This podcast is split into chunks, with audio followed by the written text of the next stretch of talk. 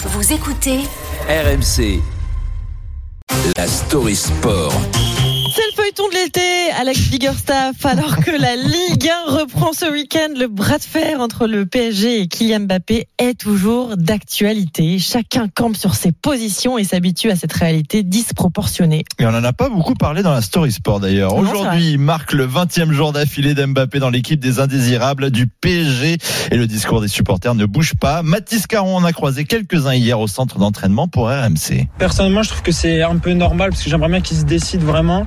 Faut soit qu'ils prolongent, soit qu'ils partent maintenant.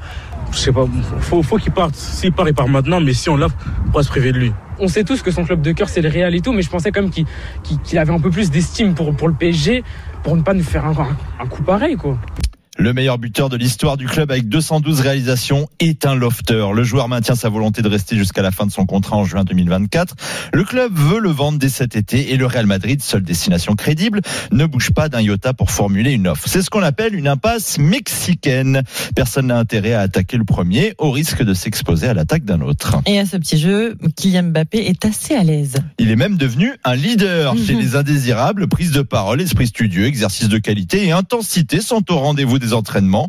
Le footballeur le plus populaire de France est devenu en un mois un travailleur lambda, sauf le salaire bien sûr.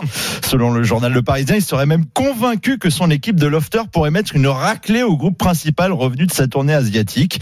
Mbappé fait ses heures en semaine, mais pas plus qu'il n'en faut. Et ces week-ends, il profite du temps libre.